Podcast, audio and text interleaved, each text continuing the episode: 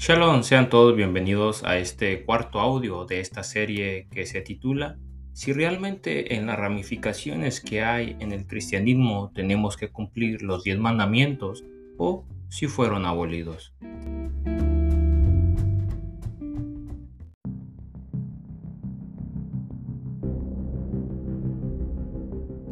¿Crees que realmente lo único que necesitamos es la gracia? Y que no necesitamos cumplir los mandamientos porque el Eterno ya los cumplió por nosotros? Bueno, esto lo vamos a estudiar en esta serie de audios. Comenzamos.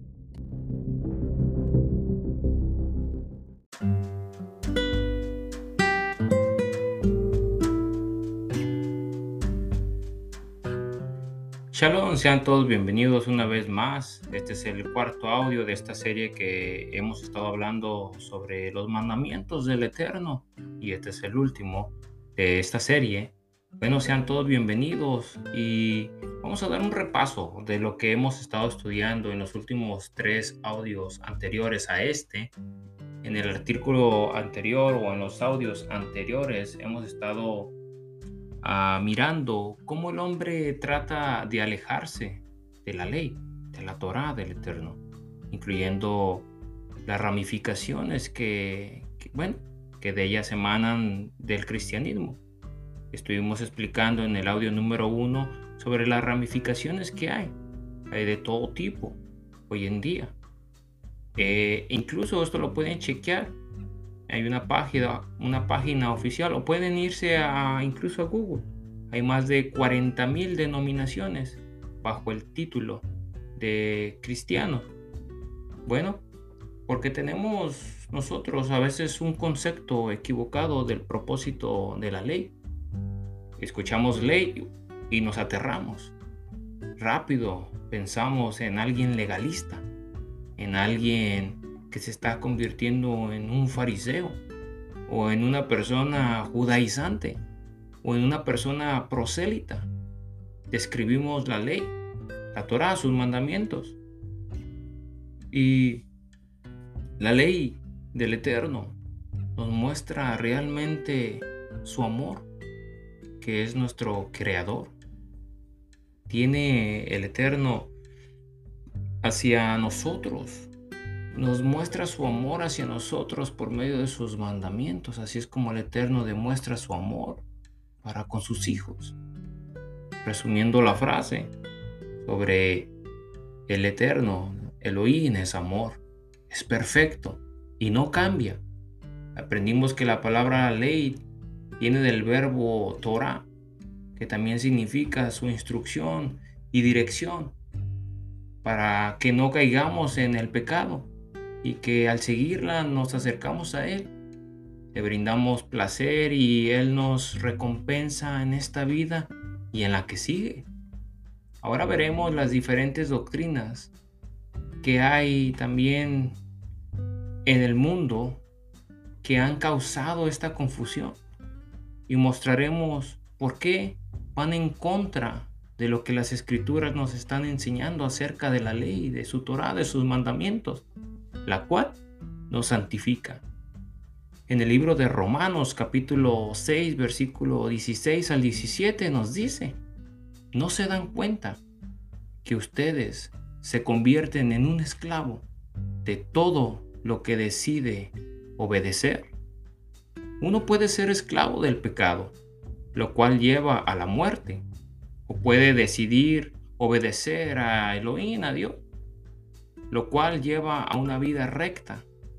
Gracias al Eterno ahora obedecen de todo corazón, porque la naturaleza humana de ustedes, la mía, es débil.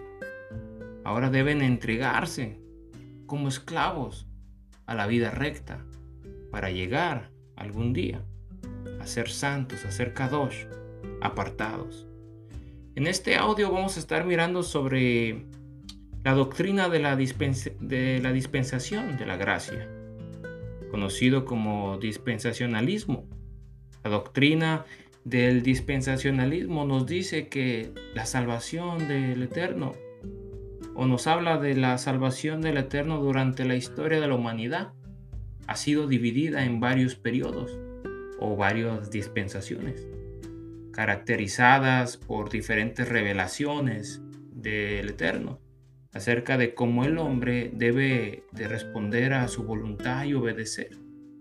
De acuerdo con esta doctrina, el Eterno tiene diferentes pactos, profecías, promesas y distintos o destinos para Israel, para la iglesia de Cristo, como ellos le mencionan. Estas doctrinas fueron promovidas principalmente por John Darby y Cyrus Scofield, pero ya hemos visto que el Eterno no cambia. Gracias a esta doctrina, las leyes del Antiguo Testamento han perdido fuerza al ser reemplazadas en la actualidad por la atractiva dispensación de la gracia, la cual promueve la libertad de la ley, la ley del Eterno, donde la gracia te permite hacer de todo tipo de cosas, incluso el pecado.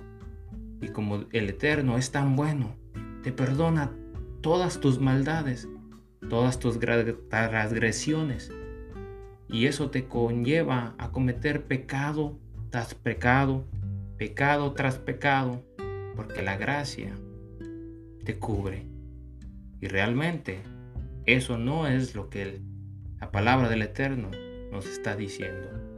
En el libro de Romanos capítulo 2 versículo 13 nos dice, pues el simple acto de escuchar la ley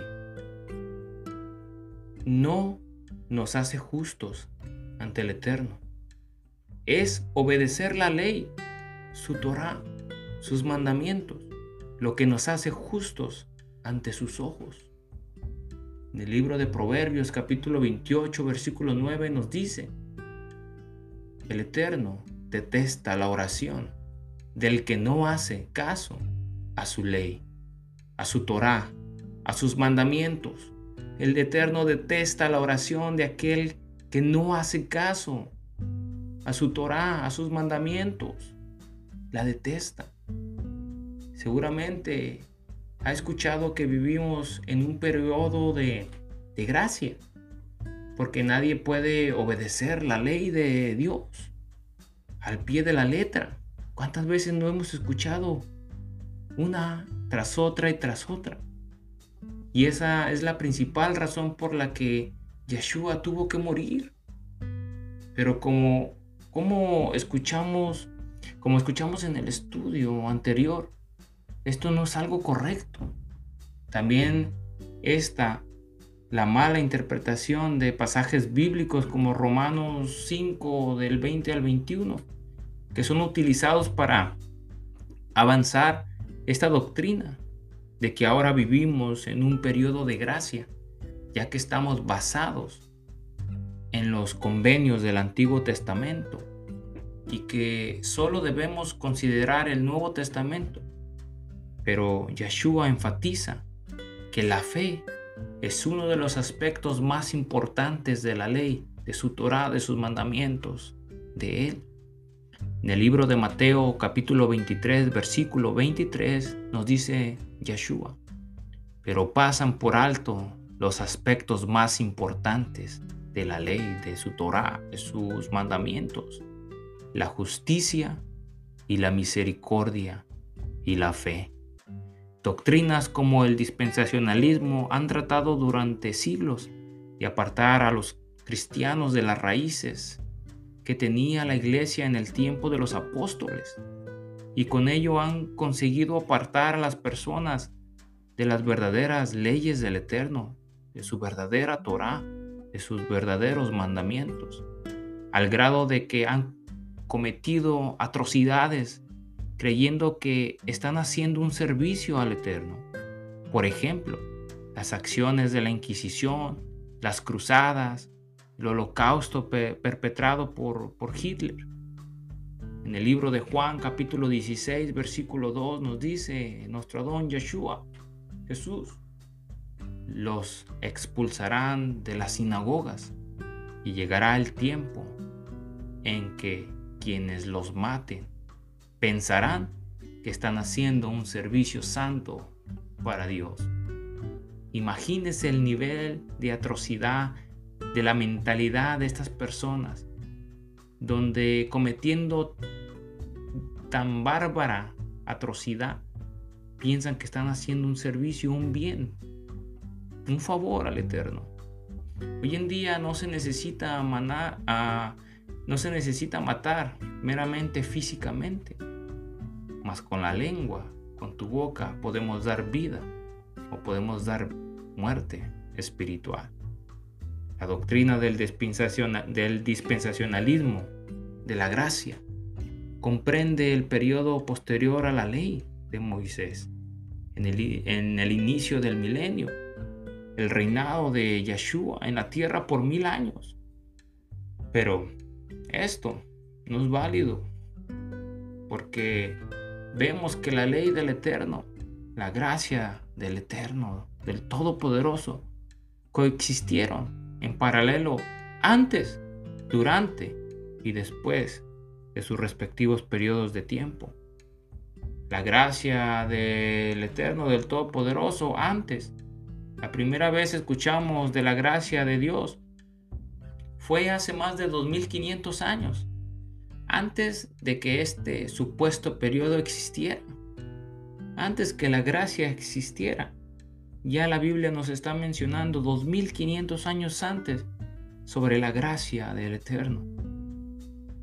Dios, por su gracia, permitió que la familia de Noé sobreviviera al juicio de, de Dios hacia la humanidad por medio del diluvio. En el libro de Génesis capítulo 6 versículo 8 nos dice, pero Noé halló gracia a los ojos del Señor. La gracia de Dios también existió durante el supuesto periodo del dispensacionalismo de la ley, cuando la ley de Dios estaba vigente. Otros ejemplos de la gracia en este periodo lo pueden encontrar en Jeremías capítulo 3 versículo perdón, Jeremías capítulo 31 versículo 2 y Proverbios capítulo 3 versículo 34. También en el libro de Éxodo 33 12 nos dice: y dijo Moisés al Eterno, mira, tú me dices a mí, saca este pueblo, y tú no me has declarado a quién enviarás conmigo. Sin embargo, tú dices, yo te he conocido por tu nombre, y has hallado también gracia en mis ojos. En el libro de Éxodo 33, 16 nos dice también, ¿y en qué conocerá aquí que ha hallado gracia en tus ojos? ¿Yo y tu pueblo? Sino que tú andes con nosotros y que yo y tu pueblo seamos apartados de todos los pueblos que están sobre la faz de la tierra. La gracia de Dios, la gracia de Elohim durante el apóstol Pablo el apóstol Pablo nos dice que la gracia de Dios abundaba antes de que Yeshua viniera. Y agrega que durante este periodo de gracia, la gracia de Dios reina para darnos vida eterna. La ley, su Torah, sus mandamientos de Dios fue entregada para que toda la gente se diera cuenta de la magnitud de su pecado pero mientras más pecaba la gente, más abundaba la gracia maravillosa del Eterno. Entonces, así como el pecado reinó sobre todos y los llevó a la muerte, ahora reina, en cambio, la gracia maravillosa del Todopoderoso, la cual nos pone en la relación correcta con Él y nos da como resultado la vida eterna por medio de Yeshua, el Mashiach, el Mesías. Y esto lo pueden mirar en el libro de Romanos capítulo 5 del 20 al 21. La gracia de Dios. Después, cómo estamos mirando la gracia del Eterno, cómo abundaba antes, al inicio del, al inicio del, del milenio, Yeshua enviará su espíritu, su ruach de gracia. Y el libro de Apocalipsis termina deseándonos que la gracia de Yeshua esté con nosotros. En el libro de Zacarías capítulo 12 versículo 10 nos dice, entonces derramaré un espíritu de gracia y oración sobre la familia de David y sobre los habitantes de Jerusalén. Me mirarán a mí, a quien atravesaron, y harán duelo por él como por un hijo único. Se lamentarán amargamente como quien llora la muerte de un primor, primer hijo varón. También en el libro de Apocalipsis capítulo 22 versículo 21 nos dice que la gracia de nuestro Adón Yeshua sea con todos. Amén. Y como el Eterno no cambia, él nos ha brindado su gracia durante toda la historia de la humanidad. Todas las generaciones de creyentes en la palabra de Dios, desde Adán, necesitamos de la gracia del Eterno a través de Yeshua. Y también nos ha dado su ley, sus mandamientos, su Torah desde el principio, porque nos ama. El obedecer su Torah, su ley, la ley del Eterno, no sustituye la necesidad de la gracia del Eterno. Nuestra respuesta natural es amarlo, cumpliendo sus mandamientos. Ahora veamos que la ley del Eterno, la ley del Todopoderoso, existía antes de que fuera entregada en el monte Sinaí. En el libro de Romanos capítulo 3 versículo 31 nos dice, entonces si, hacemos énfasis en la fe, ¿eso significa que podemos olvidarnos de la ley? Por supuesto que no. De hecho, solo cuando, cuando tenemos fe, cumplimos verdaderamente la fe. Porque ¿qué es la fe en hebreo? Es la emuná. Y la emuná no solamente es meramente creer en algo. No, es actuarlo, es hacer algo para que eso que crees entre en función. Porque una persona sin fe, sin emuná, tiene en vano los mandamientos del Eterno, porque solo lo, porque solo solo los que tienen la fe, la emuná, hacen y cumplen los mandamientos del Todopoderoso porque la verdadera emuná se enfoca en lo que tienes que hacer para cumplir los mandamientos por amor, que meramente lo que crees que tienes que hacer, pero al final no haces nada para demostrar que lo amas. A su vez, la única manera para demostrar el amor hacia Él es el cumplimiento de sus mandamientos. Ahora, algo que tenemos que preguntarnos. ¿Cuándo comenzó a aplicar la ley de Dios? ¿Cuándo? Los principios de la ley del Eterno siempre han existido. Son principios eternos. Existen o existe un mal entendimiento común entre las denominaciones.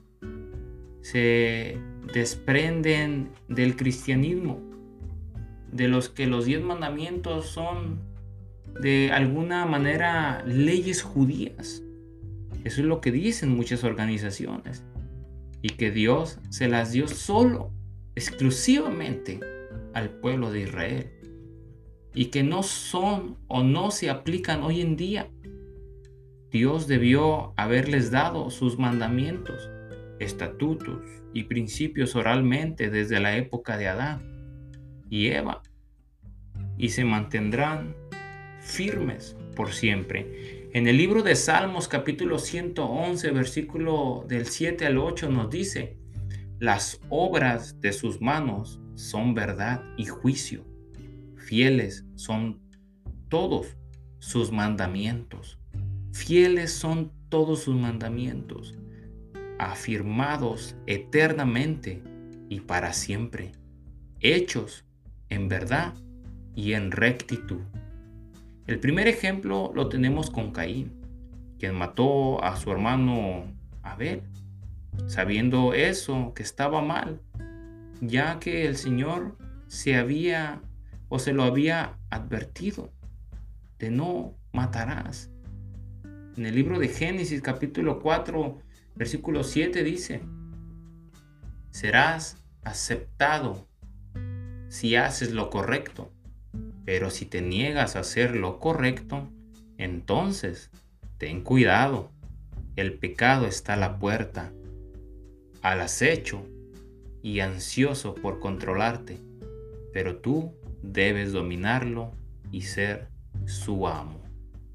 También sabemos que Noé fue el único hombre al que el Señor consideró justo de su época, porque él obedecía su sus mandamientos de él. Y después del diluvio, las escrituras enfatizan la ley del Eterno, no matarás, y le asigna un castigo. En el libro de Génesis capítulo 6, versículo 9 nos dice, Noé era un hombre justo. En sus acciones fue perfecto, pues siempre anduvo con el Eterno. Yo exigiré la sangre de cualquiera que le quite la vida a otra persona. Si un animal salvaje mata a una persona, ese animal debe morir. Y cualquiera que asesine a otro ser humano debe morir. Si alguien quita la vida humana, la vida de esa persona también será quitada por manos humanas. Pues el Eterno hizo a los seres humanos a su propia imagen. Ahora sean fructíferos y multiplíquense y vuelvan a poblar la tierra. Génesis capítulo 9 versículo del 5 al 7. Estamos hablando de bastante tiempo antes de que los mandamientos fueran dados en el monte Sinaí. Y ya la ley del Eterno existía. Ya existía. También sabemos que Abraham cumplía las leyes del Eterno. Sabemos que Abraham no vivió en el tiempo que fueron dadas las leyes en el monte Sinaí. Ya había muerto cientos de años antes. En Génesis capítulo 26, versículo 5 dice, Así dice el Señor, yo haré esto porque Abraham me escuchó y obedeció todos mis requisitos, mandatos, decretos e instrucciones. Por otro lado, vemos que nuevos pactos no anulan a los pactos precedentes como nos explica el apóstol Pablo acerca del pacto que hizo el Eterno con Abraham, el cual no fue anulado cuando Moisés recibió los diez mandamientos. En el libro de Gálatas capítulo 3 versículo 17 al 18 nos dice, lo que trato de decir es lo siguiente, el acuerdo que el Eterno hizo con Abraham no podía anularse 430 años más tarde cuando el Eterno le dio la ley a Moisés, porque Dios estaría rompiendo su promesa, pues si fuera posible recibir la herencia por cumplir la ley y su Torah, entonces esa herencia ya no sería el resultado de aceptar la promesa de Dios. Pero el Eterno, por su gracia, se la concedió a Abraham mediante una promesa. Tiempos después, o tiempo después, uno de los descendientes de Abraham, José, el hijo de Jacob, sabía que el adulterio era pecado. Mucho antes de que Moisés nos diera los diez mandamientos sobre el adulterio.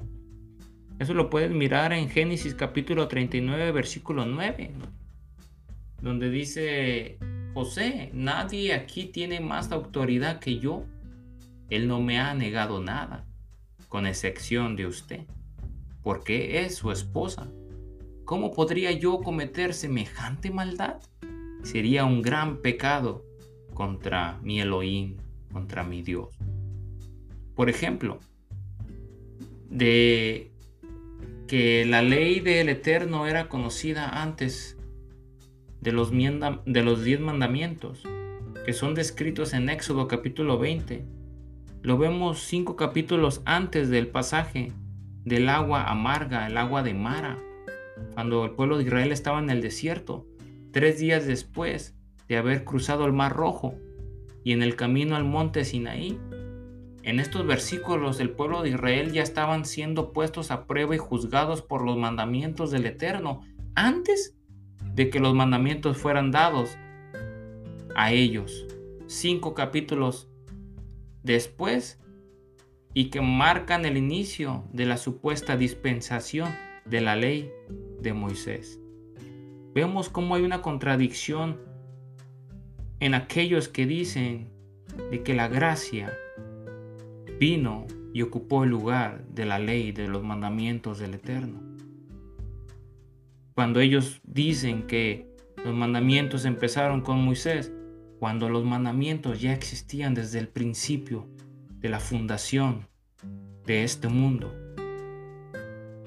En el libro de Éxodo capítulo 15 versículo 25 al 26 dice, allí el Señor les dio estatutos y ordenanzas y los puso a prueba. Les dijo, si escuchas con atención la voz del Señor tu Dios y haces lo que es recto delante de sus ojos, y prestas oído a sus mandamientos y cumples todos sus estatutos, jamás te enviaré ninguna de las enfermedades que le envié a los egipcios. Yo soy el Señor, tu sanador. Está demasiado claro de que ya había mandamientos antes de los diez mandamientos dados a Moshe en el monte Sinaí. Está demasiado claro eso para seguir comprobando que las leyes del Señor no cambian y que las leyes que le dijo nuestro Adón a Moisés en Levítico siguen siendo vigentes en nuestros días e incluso en el futuro. Veamos este pasaje profético que viene en el Antiguo Testamento. Esta profecía aún no ha sucedido. Tendrá cumplimiento cuando Yeshua regrese a la tierra en su segunda venida y establezca su reino milenial su Shabbat milenial y describe que los sobrevivientes de la plaga descrita en Zacarías capítulo 14 versículo del 12 al 15 deberán celebrar la festividad de tabernáculos, la festividad de Sukkot.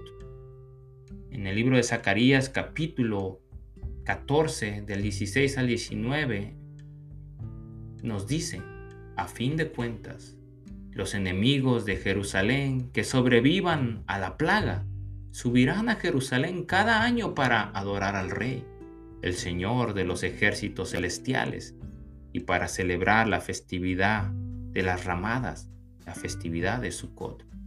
Toda nación que se niegue a ir a Jerusalén para adorar al Rey, el Señor de los ejércitos celestiales, no recibirá lluvia si el pueblo de Egipto se niega a asistir al festival, el Señor lo castigará con la misma plaga que envió sobre todas las naciones que se negaron a ir a Egipto, que se negaron a ir, perdón. Egipto y las demás naciones serán castigadas si no van para celebrar el festival de Sukkot. Eso lo pueden encontrar en Zacarías capítulo 14, versículo del 16 al 19. Sumamente importante. Finalmente, todos los que queden de todas las naciones que vinieron a atacar a Jerusalén, a Jerusalén, subirán todos los años a adorar al Rey, al Eterno, Todopoderoso, a nuestro Adón Yeshua Sebaot y a guardar la festividad de Sukkot. Si alguna de las familias de la tierra no sube a adorar al Rey, aún estas serán añadidas a las otras. Sumamente importante cómo el Eterno nos está dando esas pistas una tras otras una tras otra. Depende de nosotros que investiguemos, que escudriñemos su palabra, que no solamente escuchemos al que está enfrente y creamos todo lo que se nos está diciendo, sino que nosotros por nuestra propia cuenta investiguemos, indaguemos y pedirle al Ruach HaKodesh, al Espíritu de Santidad, que nos abra el entendimiento para poder entender su palabra y poder recibir esas bendiciones de las cuales nos estamos perdiendo por no cumplir sus mandamientos como debe de ser.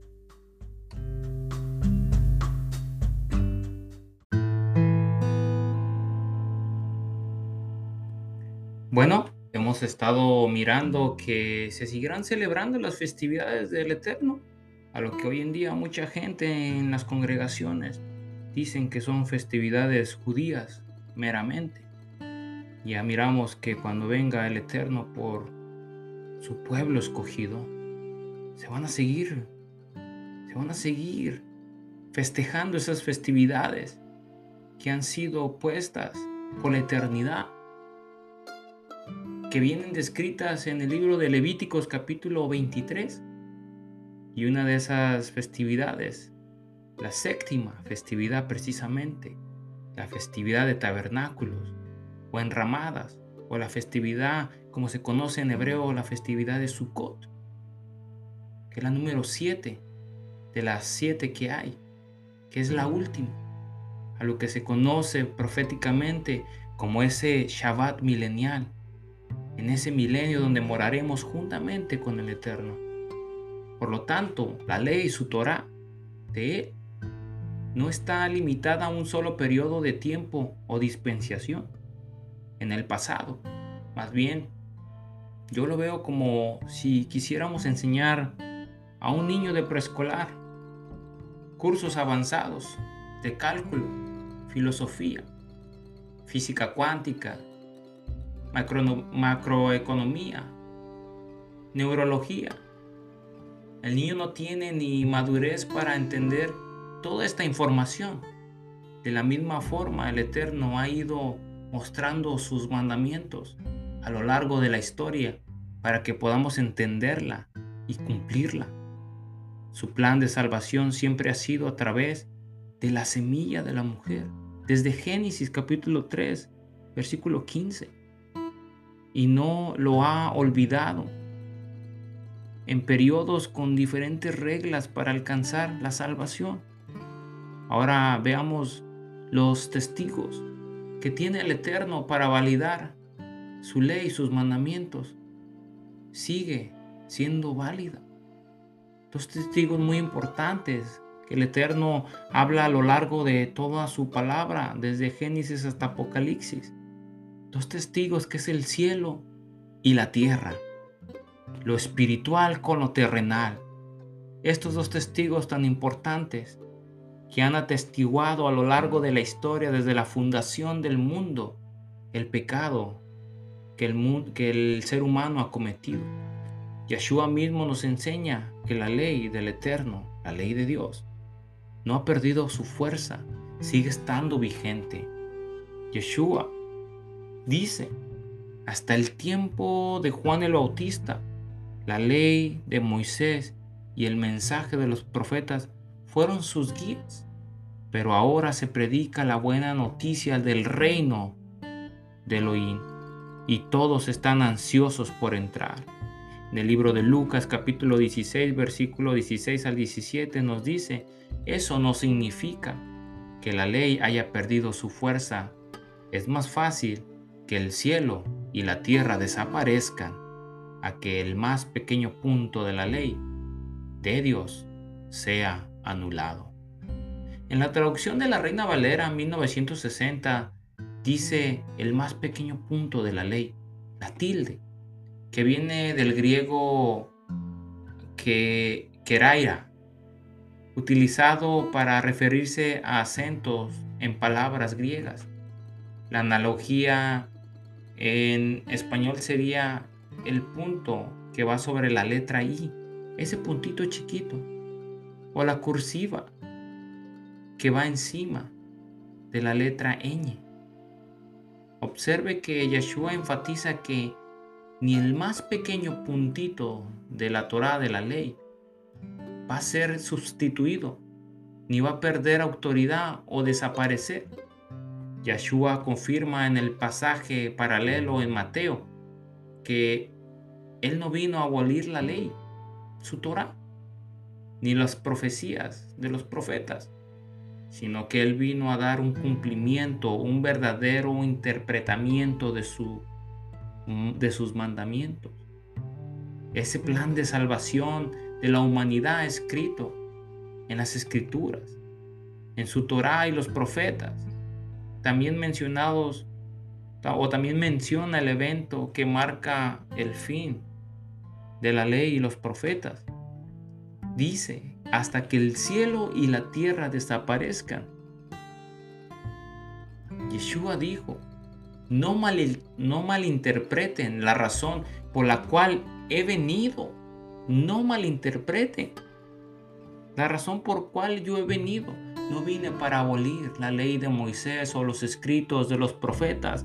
Al contrario, vine para cumplir sus propósitos. Les digo la verdad, hasta que no desaparezcan el cielo y la tierra, no desaparecerá ni el más mínimo detalle de la ley, de la Torah de Dios, hasta que su propósito se cumpla. Si usted y yo estamos aquí escuchando la palabra. Todavía, seguimos en esta tierra y no hemos mirado todavía un cielo nuevo ni una tierra nueva, quiere decir que la ley, que su Torah, como está o como la ha conocido, todavía está vigente para el ser humano, porque el cielo y la tierra no han pasado Solo un paréntesis para que no se malinterprete. Yeshua agregó que aún después de que desaparezca el cielo y la tierra, sus palabras no desaparecerán jamás. En el libro de Lucas capítulo 21, 33, dice, el cielo y la tierra desaparecerán, pero mis palabras no desaparecerán jamás. Jamás. Pero entonces, ¿hasta cuándo va a ser válida la ley de Dios? Nos preguntaremos. Según lo que entendemos de las escrituras, hasta el final del milenio, cuando el cielo y la tierra desaparezcan, junto con toda la revelación con la que estamos en las escrituras. Cuando Yeshua declare todo ha sido terminado. Después de este punto, solo tenemos una vista tangencial de lo que va a ser vivir en la eternidad con el Mesías, en un nuevo cielo y en una nueva tierra. Cielos nuevos, tierra nueva.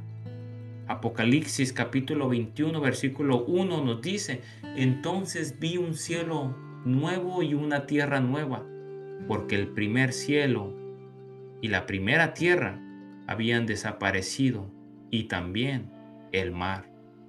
También en el libro de Apocalipsis capítulo 21, versículos 5 al 6 nos dice, y el que estaba sentado en el trono, miren, hago nuevas todas las cosas.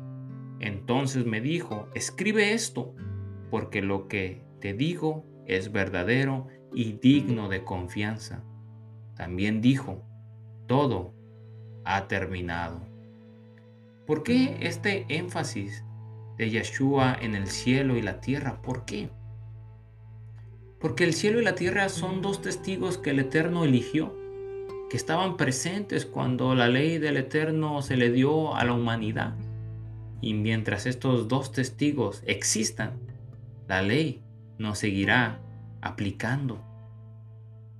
Pues, como dice en el libro de Deuteronomios capítulo 30, 16 al 19, pues hoy te he ordenado que ames al Señor tu Elohim y cumplas sus mandatos, decretos y ordenanzas andando en sus caminos.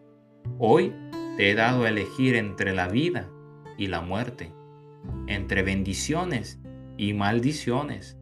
Ahora pongo al cielo y a la tierra como testigos de la decisión que tomes.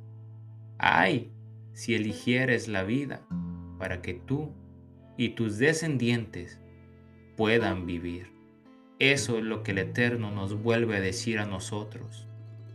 Que tomemos la decisión, qué es lo que queremos tomar, las bendiciones o las maldiciones. ¿Qué es lo que queremos para nuestros descendientes que vienen detrás de nosotros?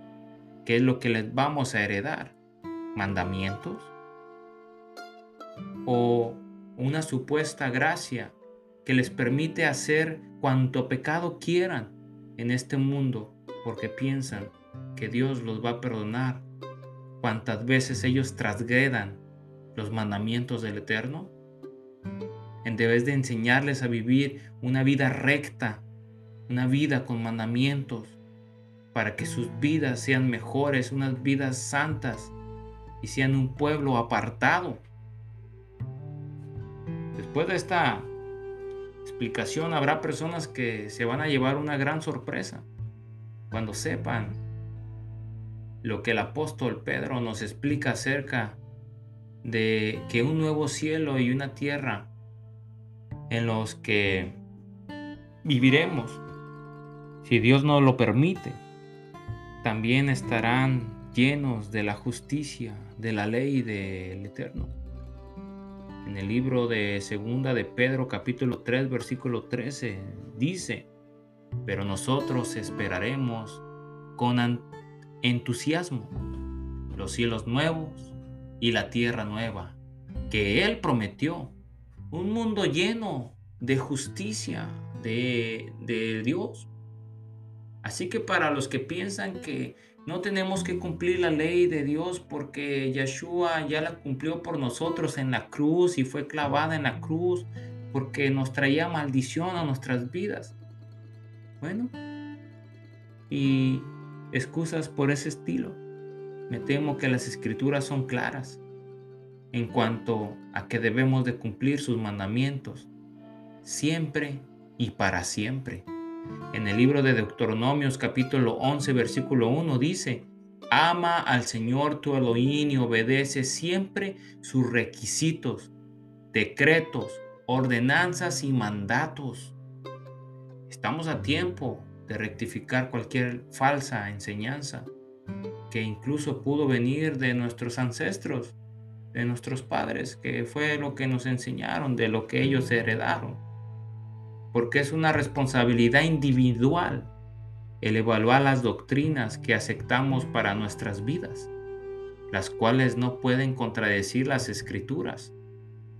En el libro de Salmos capítulo 78 del 5 al 8 nos dice, Él promulgó un decreto para Jacob, dictó una ley para Israel, ordenó nuestros antepasados enseñarlos a sus descendientes, para que los conocieran las generaciones venideras, a los hijos que habrían de nacer, que a su vez los enseñarían a sus hijos, así que ellos pondrían su confianza en el Eterno y no se olvidarían de sus proezas, sino que cumplirían sus mandamientos, así no serían como sus antepasados, generación obstinada y rebelde, gente de corazón fluctuante, cuyo espíritu no se mantuvo fiel a Dios, al Eterno, al Todopoderoso.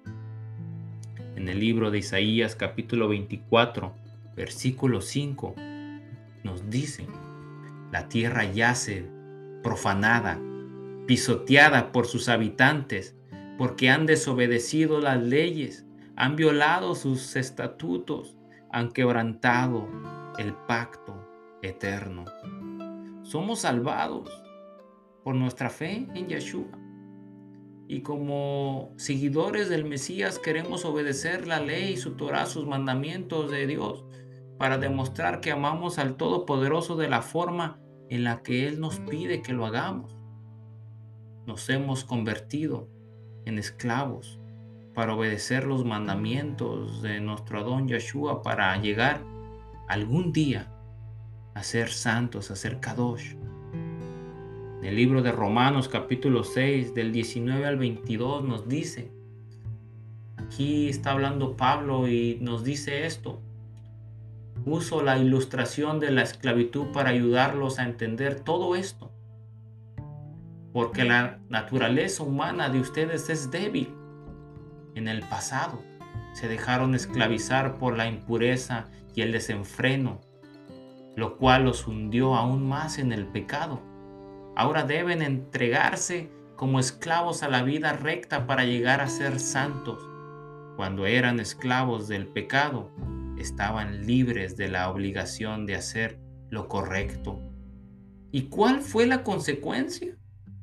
Ahora están avergonzados en las cosas que solían hacer, cosas que se terminaban o se terminan en la condenación eterna. Pero ahora quedaron libres del poder del pecado que se han hecho esclavos al eterno. Ahora hacen las cosas que llevan a la santidad y que dan como resultado a la vida eterna.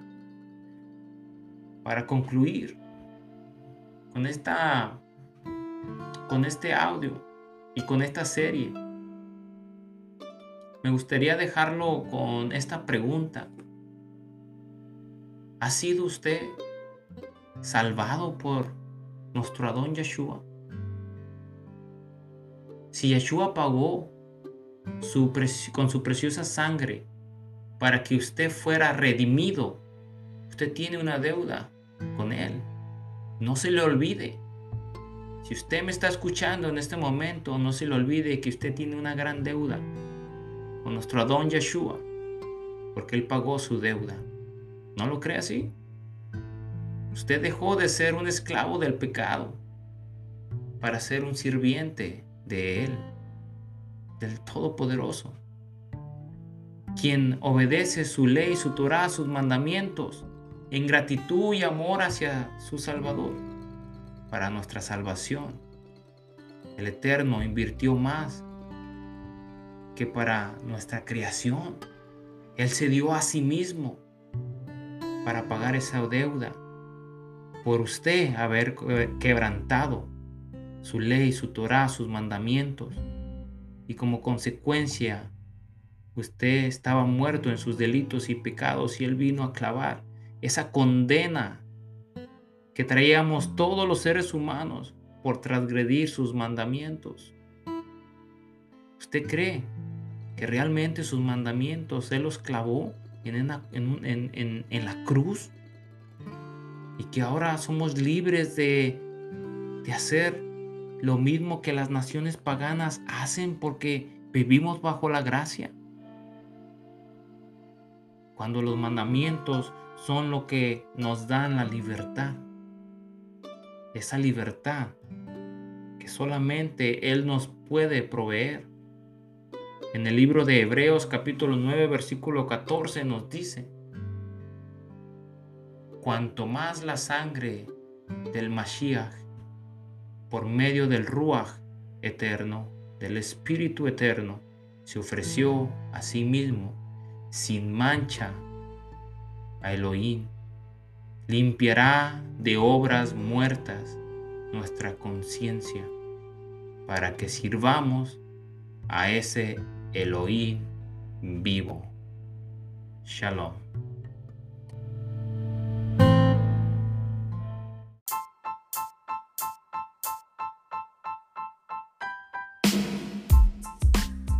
Gracias por llegar hasta este punto de este cuarto audio. Te doy las gracias por tomar el tiempo y de escucharnos. Te invito en el nombre de nuestro don Yeshua a que investigues, a que indagues, a que cuestiones a que le pidas al Ruach HaKodesh, al Espíritu de Santidad, que te dé revelación cuando estudies y que sea Él el que te hable por medio de su palabra. Y por un momento, haz cualquier dogma doctrinar a un lado y que sea su Espíritu el que te hable, aquel Espíritu que fue puesto dentro de ti, para que conozcas la verdad. Porque dice su palabra y conoceréis la verdad y la verdad os hará libres. Que el Eterno te bendiga y te guarde. Que el Eterno haga resplandecer su rostro sobre ti y te muestre su favor. El Eterno levante su rostro hacia ti y te dé shalom.